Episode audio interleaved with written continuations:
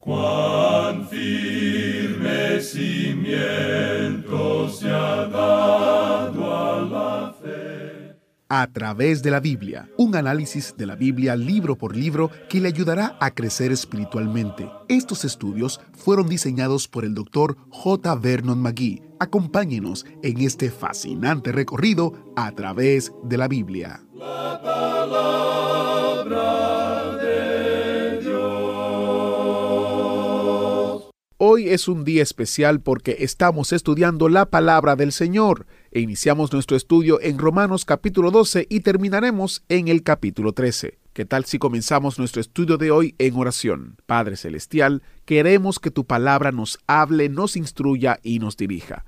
En el nombre poderoso de Jesús oramos. Amén. Continuamos nuestro estudio de este capítulo 12 de la epístola del apóstol Pablo a los romanos. Y en nuestro programa anterior estábamos considerando los versículos 19 y 20. Y decíamos que esta es una de las normas más grandiosas que encontramos en la palabra de Dios. Es una de las cosas más difíciles también para el Hijo de Dios. Cuando alguien nos golpea en la mejilla derecha, es muy difícil volver la otra. Lo que ocurre es que la mayoría de nosotros hacemos lo que pensamos que tenemos que hacer. Y amigo oyente, usted y yo sabemos que es muy difícil no volver a pegar. Pero en el instante en que usted y yo tomamos el asunto en nuestras propias manos y tratamos de solucionarlo nosotros mismos, en especial cuando alguien nos ha hecho alguna cosa mala y, y nosotros reaccionamos golpeando tan duro como podemos, estamos quitando las cosas de las manos de Dios y no estamos andando por fe. Lo que el Señor nos pide es que andemos por fe, que le dejemos a Él estos asuntos, que Él los puede tratar mejor. Si es necesario que esta persona reciba su merecido, entonces el Señor se encargará de eso. Dios dice, confía en mí. Y usted y yo, amigo oyente, podemos hacerlo, entregar el asunto al Señor y creemos que eso es lo que debemos hacer. El Señor se encarga de estos asuntos por sí mismo, y nosotros no debemos preocuparnos. Yo sé que Él hace eso.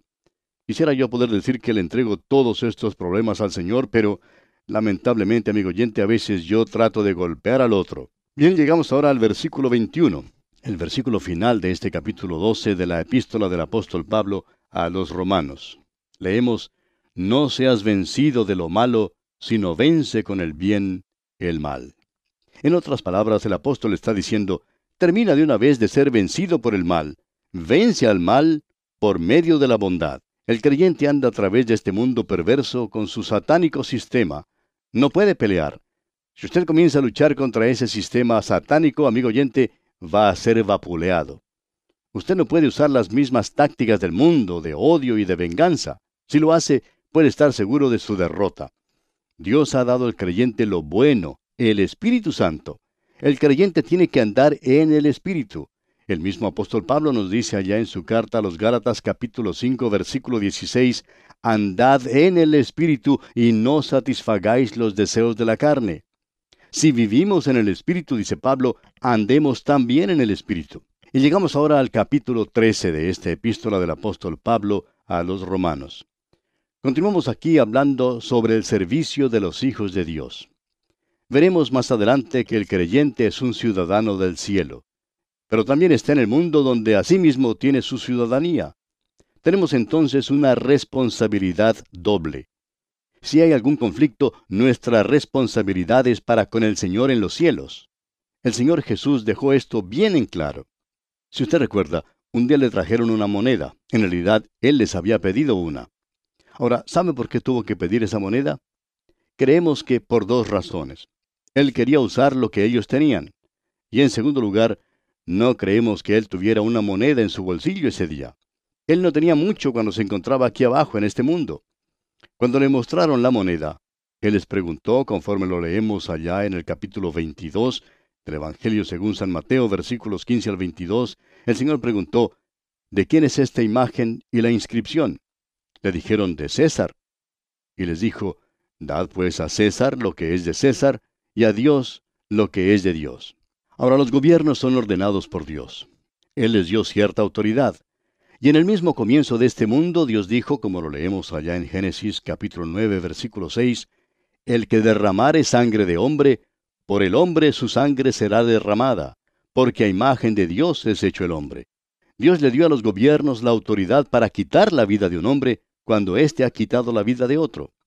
Ese es el respeto de Dios por la vida humana. La vida humana es preciosa a los ojos de Dios. Nosotros no tenemos ningún derecho de quitar otra vida humana. Ahora, si usted hace eso, entonces usted tiene que estar dispuesto a entregar la suya propia. Quizás sonemos como bárbaros al hablar así, especialmente a muchos de esos jueces con corazones eh, tiernos y, y, tiernas cabezas que hoy en día están tratando de abolir la pena de muerte. Y cuando dejamos a un lado la pena de muerte, los crímenes se multiplican.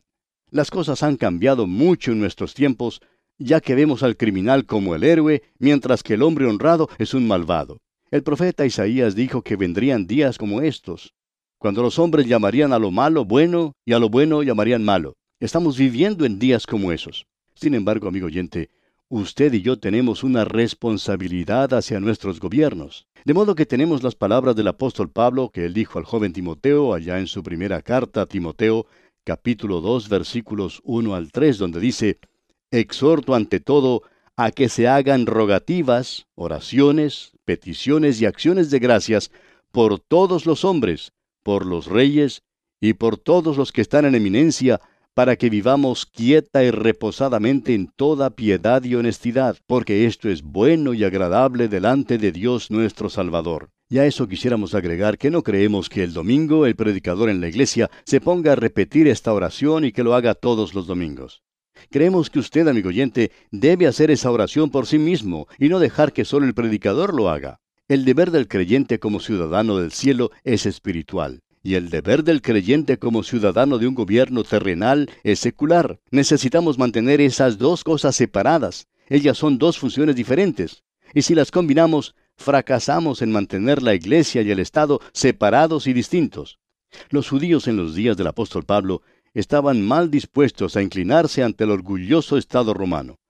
Los judíos habían creado muchos disturbios en las ciudades de Roma y como resultado de eso, el emperador Claudio los desterró en una ocasión. Los orgullosos fariseos rechazaban a las autoridades romanas en Palestina con el deseo de restaurar el gobierno a la nación de Israel. Ellos fueron los que provocaron el enfrentamiento con Jesús en el asunto de si era lícito pagar tributo a César o no. Y aquí podemos deducir que ellos estaban tratando de comenzar una revolución. Es bueno también recordar que las autoridades en los días del apóstol Pablo eran malas y asesinas.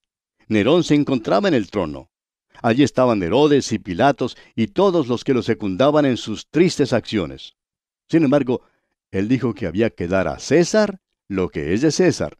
Escuche ahora lo que dice el apóstol Pablo en el primer versículo de este capítulo 13 de su epístola a los romanos. Sométase toda persona a las autoridades superiores, porque no hay autoridad sino de parte de Dios, y las que hay por Dios han sido establecidas. Usted y yo, amigo oyente, debemos obedecer las leyes de nuestra patria. Los creyentes tienen que ser ciudadanos que obedezcan a las leyes. Usted no puede hacerme creer que puede continuar con la violencia y la desobediencia de nuestros días y decir también que es un hombre o una mujer que pertenece al Señor Jesucristo. Usted no pertenece a Cristo si toma una posición como esa, amigo oyente.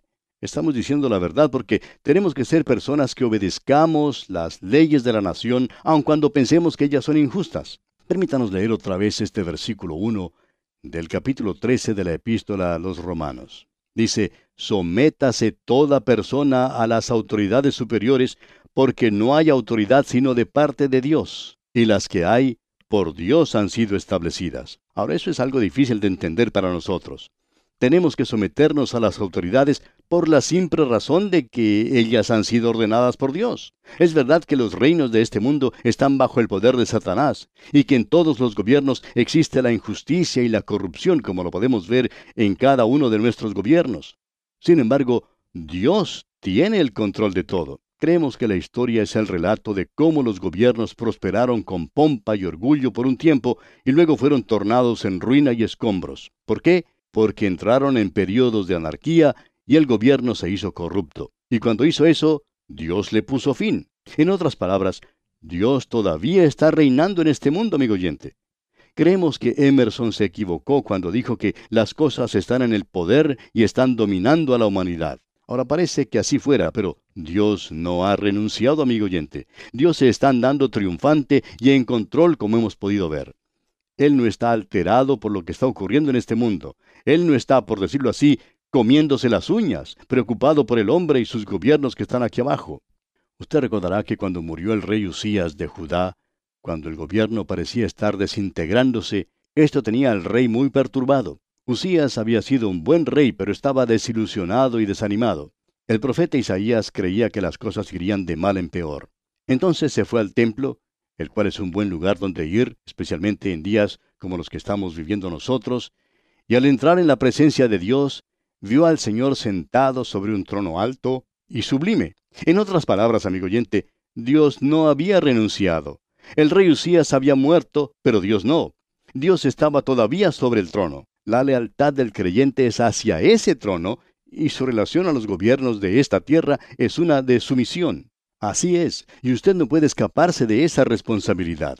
Veamos ahora el versículo 2 de este capítulo 13 de la epístola del apóstol Pablo a los romanos. De modo que quien se opone a la autoridad, a lo establecido por Dios resiste, y los que resisten acarrean condenación para sí mismos. La norma presentada en el versículo 1 puede ocasionar muchas preguntas, pero que son contestadas y ampliadas en los siguientes versículos. Este versículo 2 entonces parece excluir toda posibilidad para que un creyente tome parte en una rebelión o revolución contra el gobierno. ¿Qué le parece eso? El doctor Stiffer cita el ejemplo que hombres como Cromwell y Washington fueron cabecillas de revoluciones. Pero él no ofrece ninguna solución. No estamos seguros de tener una, pero vamos a hacer el esfuerzo. El creyente se ha opuesto a los gobiernos malos y ha apoyado a los gobiernos buenos, en la teoría de que los últimos son establecidos por Dios. El creyente es partidario de la ley y el orden y contra la desobediencia. Es partidario de la honradez y la justicia y está en oposición de la corrupción y la injusticia. En los grandes momentos de crisis en la historia, como los que tenemos ahora, el creyente tiene decisiones muy difíciles ante él. Queremos darle nuestro punto de vista y creemos que coincidirá con la historia. En estos últimos días, la desobediencia está en su apogeo. El creyente tiene que oponerse a ello y no tiene que formar parte alguna de esta manera de ser, aun cuando sea su propio gobierno. Tenemos que tener cuidado con aquellos que dicen que para mejorar el gobierno hay que cambiarlo. Usted recordará que Juan el Bautista fue decapitado por Herodes. Jesucristo fue crucificado bajo Poncio Pilato. Santiago, el hermano de Juan, fue muerto bajo la espada de Herodes y Pablo fue muerto bajo el poder de Nerón. Y aun con estas cosas, Pablo nos dice aquí, de modo que quien se opone a la autoridad, a lo establecido por Dios resiste, y los que resisten acarrean condenación para sí mismos. De modo que el cristianismo nunca llegó a ser un movimiento para mejorar el gobierno o ayudar a la sociedad o limpiar la ciudad. El Evangelio es el poder de Dios y la salvación del individuo. Y Pablo nunca anduvo predicando o hablando sobre las malas condiciones en que se encontraban las cárceles romanas. Y no era por falta de conocimiento, porque casi en cada una de las ciudades que le tocó visitar fue a parar a la cárcel. De modo que él tenía un buen conocimiento de las cárceles y prisiones romanas. Al visitar una de esas cárceles en Roma, uno siente claustrofobia, Ahora uno puede visitar esos lugares y puede salir si el lugar no le agrada o le hace sentirse mal, pero Pablo no podía salir de allí. Allí lo detuvieron en lugares tan húmedos que él tuvo que escribirle al joven Timoteo, por ejemplo, que le trajera una capa con la que pudiera abrigarse. Es muy difícil poder decir hoy que hay que obedecer a un gobierno corrupto. Hay muchas personas en estos días que hacen cualquier cosa para hacerse propaganda a sí mismos. Algunos hasta se ponen a izar la bandera y a cantar el himno nacional para poder llamar la atención de la gente, ya sean ellos políticos o predicadores. Podemos apreciar fácilmente que hay corrupción en los gobiernos de las naciones. Uno puede ver a miembros del gobierno y a algunas personas muy ricas que tienen cargos poderosos que nunca pagan un centavo de impuestos, mientras que algunos que han sido jubilados tienen que buscar en cualquier lugar el dinero que les hace falta para poder pagar los impuestos suyos. ¿No le parece a usted, amigo oyente, que esto demuestra el grado de corrupción al que han llegado nuestros gobiernos? Y eso abarca todas las esferas, desde el más alto funcionario hasta el menor. Uno va al centro de nuestras grandes ciudades y encuentra hermosos edificios de gobierno. El costo de la edificación de los mismos es fabuloso. ¿Y lo han hecho quiénes?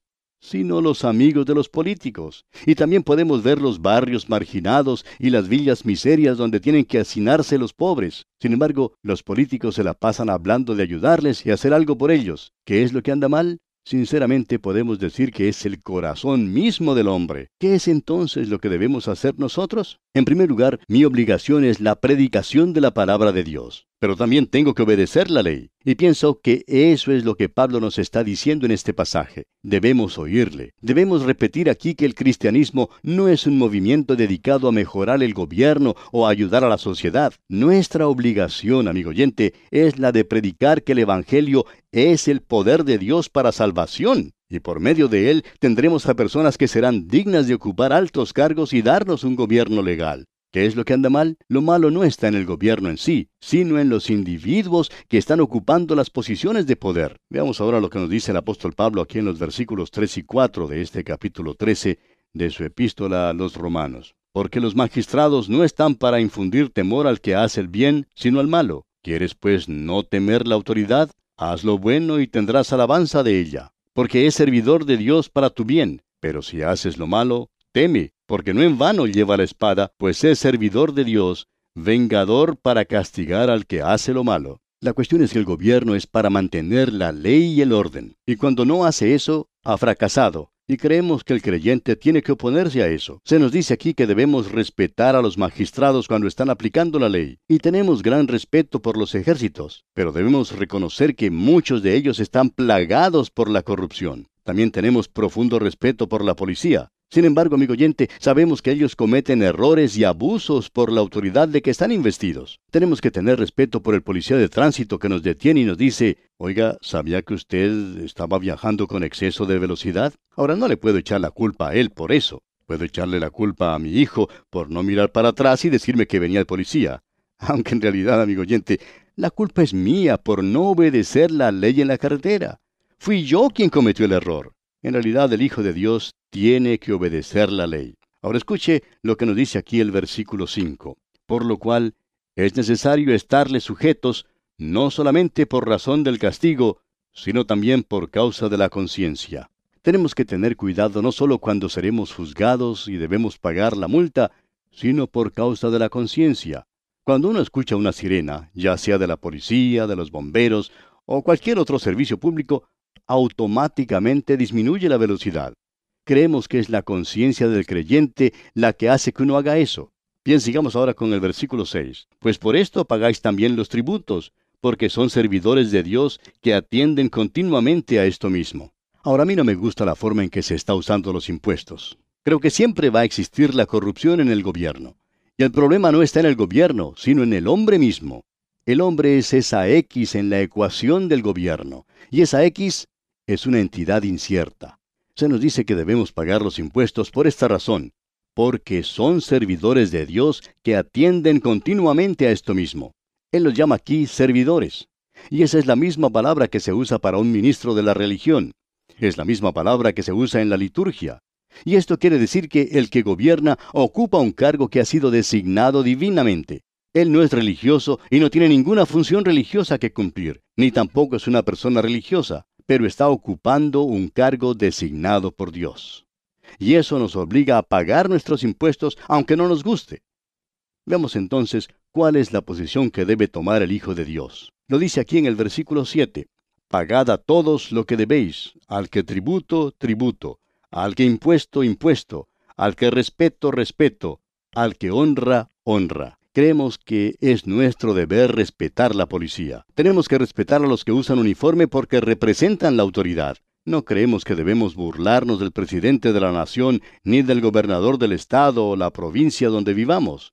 Quizá ellos no sean dignos de estar en esa posición de honor, pero tenemos que respetar el cargo que ocupan. Cuando uno está en el ejército le dicen que tiene que saludar al uniforme. Hay algunos en uniforme a los que no quisiéramos saludar, pero hay que saludar al uniforme. Mostramos así nuestro respeto, y esa es la posición del creyente en este mundo. Un creyente puede ser el mejor ciudadano aun cuando su verdadera ciudadanía está en los cielos. Y entramos ahora a otra sección. En ella se trata nuestra relación hacia nuestro prójimo. Esta sección comprende los versículos 8 hasta el 14. Leamos pues el versículo 8. No debáis a nadie nada, sino el amaros unos a otros, porque el que ama al prójimo ha cumplido la ley. ¿Pidió prestado algo de su vecino? Vaya a devolverlo ahora. ¿Su esposa pidió una taza de azúcar de su vecina? Pues que la vaya a devolver.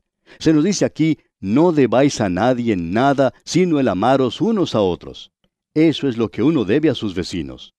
Aquí vemos que el apóstol Pablo le dice a los creyentes que no deban nada a nadie absolutamente. Y este es un gran principio que puede guiar a los creyentes cuando quieran comprar algo a plazos.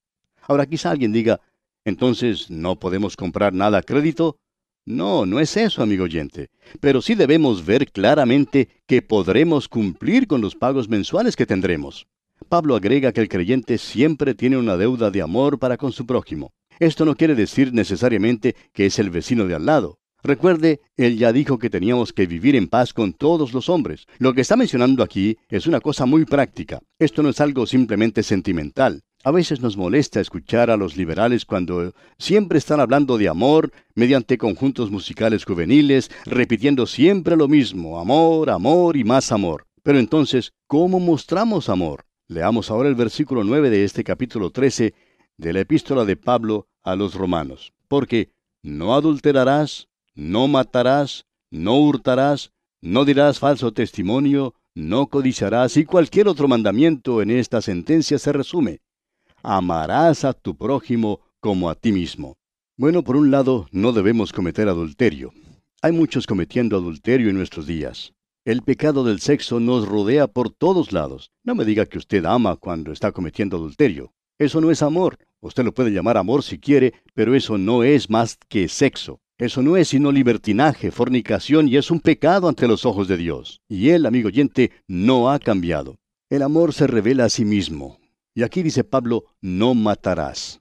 Ahora usted puede matar a una persona de muchas maneras, aún sin disparar el gatillo. Usted puede arruinar su reputación. Luego dice, no hurtarás. No debe obtener nada de manera deshonesta. No codiciarás. Y eso es algo notorio en el día de hoy. ¿Cómo se siente usted cuando ve a su vecino, por ejemplo, llegar con un automóvil nuevo? O el joven cuando ve a su amiguito tener una bicicleta nueva. Quizá usted diga, ¿cómo me gustaría tener un automóvil como ese y que ellos tuvieran uno igual?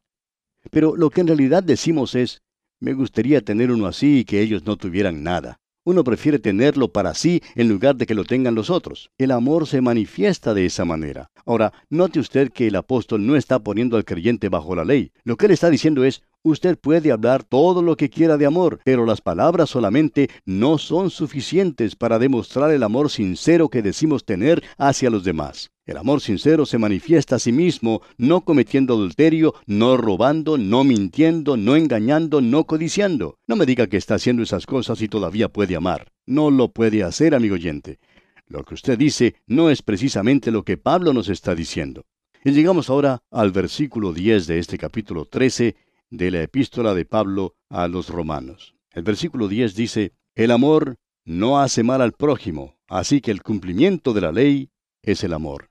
En la primera parte de este versículo el apóstol Pablo nos muestra el lado negativo del amor, es decir, que uno no le hace daño a nadie, pero muestra el lado positivo en la segunda parte. Continuaremos la consideración de este capítulo 13 de esta epístola a los romanos, Dios mediante, en nuestro próximo programa. Que el Señor le bendiga es nuestra ferviente oración. ¿Fue de ayuda para usted el estudio de hoy? ¿Desea enviarnos algún comentario de lo que ha estado escuchando? Entonces escríbanos, no espere más. Nuestro correo electrónico es atv@transmundial.org. atv@transmundial.org. Si desea recibir las notas y bosquejos de lo que estamos estudiando, suscríbase gratis en nuestra página en internet a través de la Biblia .org barra notas a través de la biblia.org barra notas. Hemos llegado al final por el día de hoy. Díganos, ¿fue de ayuda para usted el estudio de hoy? ¿Desea enviarnos algún comentario acerca de lo que ha estado escuchando? Entonces escríbanos, no espere más. Si desea recibir las notas y bosquejos de lo que estamos estudiando, suscríbase gratis en nuestra página en internet a través de la biblia.org barra notas. A través de la biblia.org barra notas. Si desea escuchar nuevamente el programa o si se perdió alguno de ellos, visite a través de la biblia.org. Repito, a través de la biblia.org o escriba al correo electrónico atv@transmundial.org. atv@transmundial.org. A través de la Biblia.